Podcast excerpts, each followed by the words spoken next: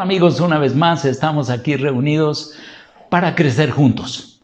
Eh, tú no sabes lo que yo estoy creciendo tratando de hacer estos videos, eh, cómo el Espíritu Santo está eh, reactivando en mí esa necesidad de que se aplique continuamente en mí la sangre de Jesucristo que me limpia de todo pecado y, y mi deseo de vivir en comunión con el Espíritu Santo en una vida llena del Espíritu.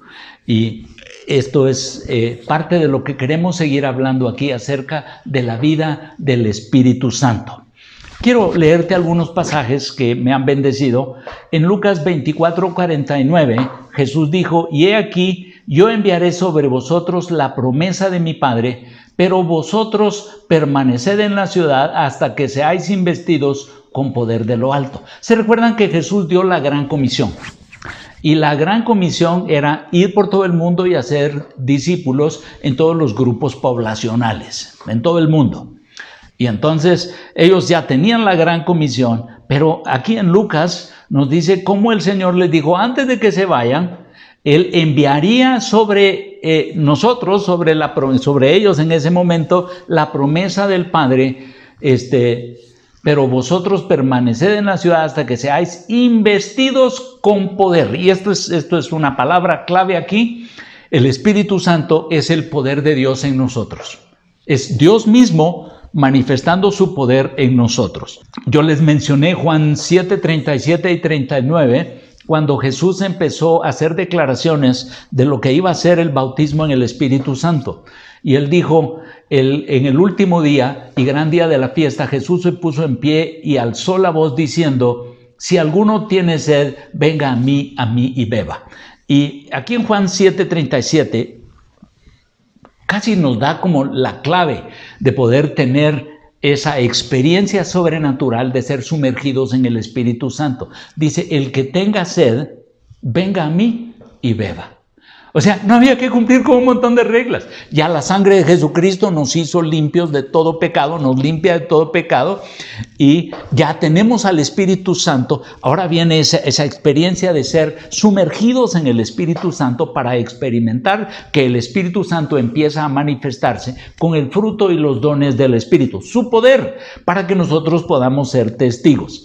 Y entonces, este, da él ahí la clave. ¿Qué es lo que tenemos que hacer? Vengan y pídanlo. Lo que estábamos diciendo ahí, pongan sus ojos en las cosas de arriba, no en las de la tierra, ¿verdad? Entonces dice, si alguno tiene sed, venga a mí y beba. El que cree en mí, como dice la escritura, de su interior correrán ríos de agua viva. Esto dijo del Espíritu que había de recibir los creyentes en el cual aún no había venido el Espíritu Santo, porque Jesús no había sido aún glorificado. Luego, en San Juan 14, él, él dice, del versículos 15 y 17. Dice, si me amáis, guardad mis mandamientos, y yo rogaré al Padre y os dará otro consolador. Aquí está hablando del Espíritu Santo, para que esté con vosotros para siempre. El Espíritu de verdad, el cual el mundo no puede recibir porque no le ve ni le conoce.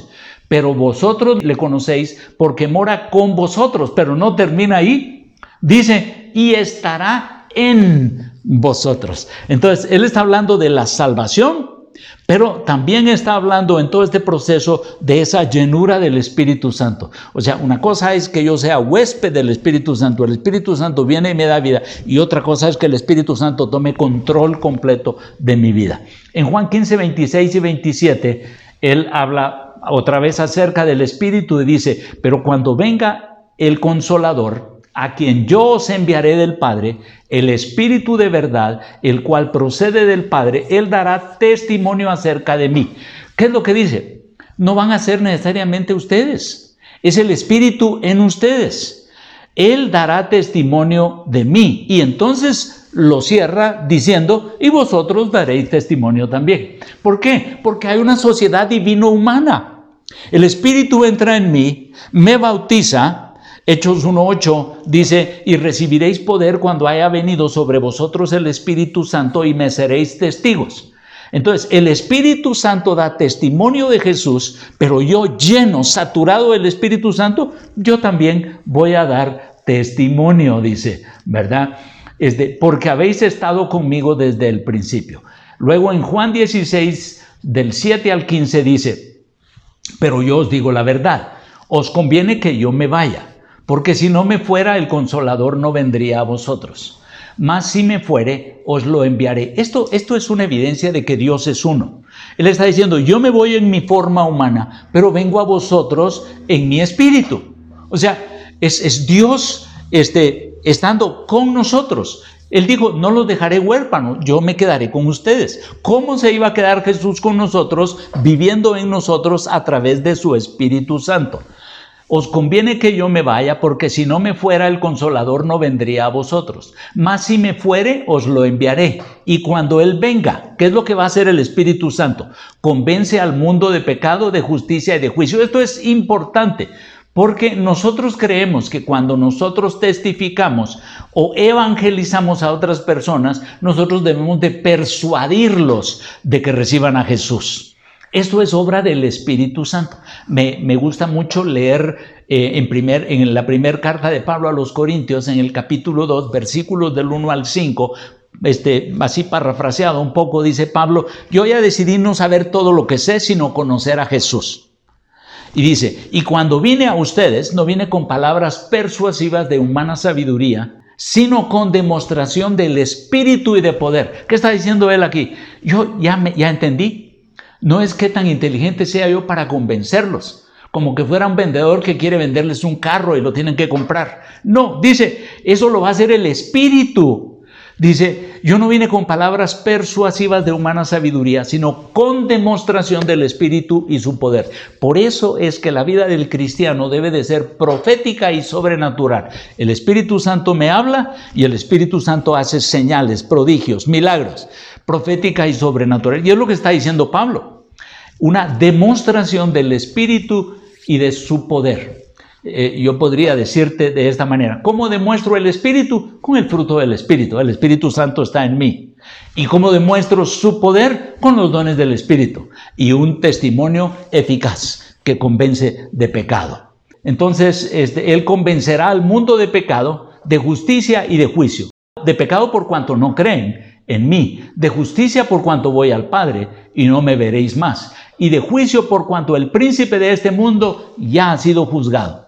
Aún tengo muchas cosas que deciros, pero ahora no las podéis sobrellevar. Pero cuando venga el Espíritu de verdad, Él os guiará toda la verdad, porque no hablará su propia cuenta, sino que hablará todo lo que oyere y os hará saber las cosas que habrán de venir. Y luego dice, Él me glorificará. Tú has estado teniendo dificultad, como yo lo he tenido en algunas cosas, de que mis palabras, mis sentimientos, este, mis pensamientos y mis acciones glorifiquen a Dios. Necesitamos caminar diariamente con el Espíritu Santo. Dice, Él me glorificará, porque tomará de lo mío y os lo hará saber. Todo lo que tiene el Padre es mío. Por eso dije, tomará de lo mío y os lo hará saber. Yo quisiera llevarte ahorita a lo que sucedió en Hechos después de que, de que el Señor Jesús ascendió. Pero antes de eso, este, en Hechos capítulo 1, versículo 4, el Señor empieza a hacer una aseveración.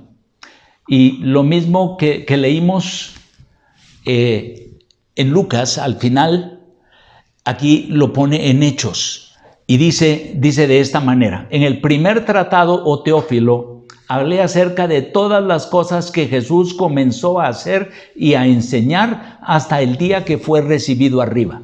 Después de haber dado mandamientos por el Espíritu Santo a los apóstoles que había escogido, a quienes también después de haber padecido se presentó vivo con muchas pruebas indubitables, o sea, asegurando que Él era Dios apareciéndoseles durante 40 días y hablándoles acerca del reino de Dios y estando juntos, les mandó que no se fueran a cumplir la gran comisión, que no se fueran de Jerusalén, sino que esperasen la promesa del Padre.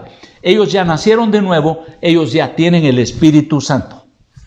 En Juan 20, 21 al 22, el Señor Jesús dice, como el Padre me envió, yo los envío. Y sopló sobre ellos y les dijo, reciban el Espíritu Santo. Los discípulos fue en ese momento cuando recibieron a Jesús y el Espíritu Santo entró en ellos. Ahora, nosotros recibimos el Espíritu Santo cuando creyendo las cuatro cosas que les he venido diciendo, este, y le decimos a Jesús que creemos que Él pagó por mis pecados, que su sangre me limpia, que Él cumplió la ley, que resucitó y que creo que el mismo Espíritu que lo resucitó me puede dar vida y lo invito a entrar en mi corazón como mi Salvador, como mi Padre, como mi Dios, en ese momento Él me dio el Espíritu Santo. Entonces, en Juan vemos nosotros que Él sopló sobre ellos y les dijo, reciban el Espíritu Santo. Pero aquí ya tienen al Espíritu Santo viviendo en ellos. Pero Él les habla de otra promesa. Y dice, este, no se vayan de Jerusalén, sino que, que esperasen la promesa del Padre, la cual les dijo y oíste de mí. Porque Juan ciertamente bautizó con agua, mas vosotros seréis bautizados con el Espíritu Santo dentro de no muchos días. Entonces, esto es, importante que lo veamos. Ellos tienen el Espíritu Santo, pero bautizarse no es nada más que sumergirse en el Espíritu Santo. O sea, esto es eh, un cuadro que se me viene a la mente ahorita, es si yo tuviera una esponja y, y, yo le echo un poco de agua, tiene agua, pero donde yo la sumerjo en agua y la saco, el agua sale de la esponja. Este es el cuadro que, puedo ver yo aquí. O sea, no solamente el Espíritu Santo quiere vivir en mí, pero Él quiere fluir como ríos de agua viva desde adentro de mí. Y esto es lo que Él les está diciendo, ¿verdad? Este, en no muchos días ustedes serán bautizados en el Espíritu Santo. Entonces los que se habían reunido le preguntaron diciendo, Señor, ¿restaurarás el reino de Israel en otro tiempo? Y ese es otro tema. Y les dijo, no les toca a ustedes saber los tiempos o las sazones que el Padre puso en su sola potestad pero recibiréis poder cuando haya venido sobre vosotros el Espíritu Santo y me seréis testigos. ¿Por qué necesitamos el bautismo en el Espíritu Santo? Porque es importantísimo que todo cristiano, 2 Corintios 5, 17 y 18, dice, Él nos reconcilió con Dios y nos dio a nosotros el ministerio de la reconciliación. Nosotros, todo cristiano, debiera de estar compartiendo su fe con otras personas. O sea, no hay una excusa. Esto es parte de la vida del cristiano. Pero, ¿por qué no lo hacemos? El Espíritu Santo me dijo, hay tres razones por las que la iglesia no evangeliza. La primera es porque no oran. La segunda es porque no han sido discipulados, enseñados que esto es parte de ese proceso de restauración. Y tercero, porque no han sido bautizados en el Espíritu Santo. El Espíritu Santo lo hace automáticamente, inmediatamente. ¿Verdad? Entonces el Señor les está diciendo aquí, en no muchos días ustedes serán bautizados en el Espíritu Santo. Y, y luego les dice, porque va a venir el Espíritu Santo, les va a dar poder y ustedes me van a ser testigos en Jerusalén, Judea, Samaria y hasta lo último de la tierra. Luego hay otros pasajes que se los pondremos en el documento que hablan de la vida victoriosa del Espíritu, la obra del Espíritu en nosotros mismos. Pero ahora quiero llevarte a Hechos 2, porque en Hechos 2 es cuando sucede esta experiencia del bautismo en el Espíritu Santo. Y empieza en los versículos del 1 al 4, dice, cuando llegó el día del Pentecostés estaban todos unánimes juntos, y de repente vino del cielo un estruendo como de un viento recio que soplaba, el cual llenó toda la casa donde estaban sentados, y se les esparcieron lenguas repartidas como de fuego, asentándose sobre cada uno de ellos, y fueron todos llenos del Espíritu Santo, y comenzaron a hablar en otras lenguas según el Espíritu les daba que hablasen. ¿Qué, está, qué estamos hablando aquí? Yo quiero hacer énfasis en, en algunas cosas. La primera es que estaban todos unánimes juntos. Ya Jesús les dijo, viene una promesa. Viene el bautismo en el Espíritu Santo. Lo tienen que desear. Ya les había dicho, busque, este, busquen las cosas de arriba y no las de la tierra. O sea, habían promesas que el Señor Jesús les había dado. Ellos se van al aposento alto, no se van cada uno a su casa. Y están todos unánimes juntos pidiendo lo mismo, buscando lo mismo. La iglesia lo que es la iglesia en ese entonces, están deseando, deseando ser bautizados en el Espíritu Santo, que desean el poder del Espíritu Santo, quieren ser testigos eficaces, quieren ser socios de Jesús, quieren ver a los enfermos ser sanos, a los pecadores ser salvos, a los oprimidos por demonios ser libres. De hecho, Hechos 10:38 dice, y el Señor Jesús fue ungido por el Espíritu Santo y este anduvo haciendo el bien, sanando a todos los oprimidos por el diablo. Y los discípulos deseaban ese tipo de vida de Jesús y están todos unánimes juntos pidiendo. Y en ese momento dice que vino como un viento fuerte y dice que todos fueron llenos del Espíritu Santo y empezaron a hablar en lengua según el Espíritu les daba que hablasen. Pero quiero llevarte a otro, a otro pasaje que es muy similar en Hechos 4, en el, en el versículo 29. Este, esto sucedió después de que Pedro y Juan este, empiezan a ejercitar la vida del Espíritu y sanan a un paralítico. De hecho, solo como observación, cuando fueron todos bautizados en el Espíritu Santo y Pedro eh, predicó, tres mil fueron llenos, fueron salvos. Luego Pedro y Juan van al templo, hay un paralítico ahí, oran por él, el paralítico sana, se junta una multitud, Pedro predica y cinco mil son salvos. Es que, es que esto es emocionante. El poder del Espíritu Santo nos hace testigos eficaces. O sea que cuando tenemos problemas para ganar a uno es porque lo estamos tratando de persuadir nosotros, porque el Espíritu Santo eh, hace una obra impresionante. Ahora, entonces los amenazaron de que no hablaran y los soltaron. Y voy a empezar a leer en el 23. Y dice, y puestos en libertad, vinieron a los suyos, o sea, a la iglesia, y contaron todo lo que los principales sacerdotes y los ancianos les habían dicho. Y ellos, habiéndolo oído, alzaron unánimes la voz a Dios.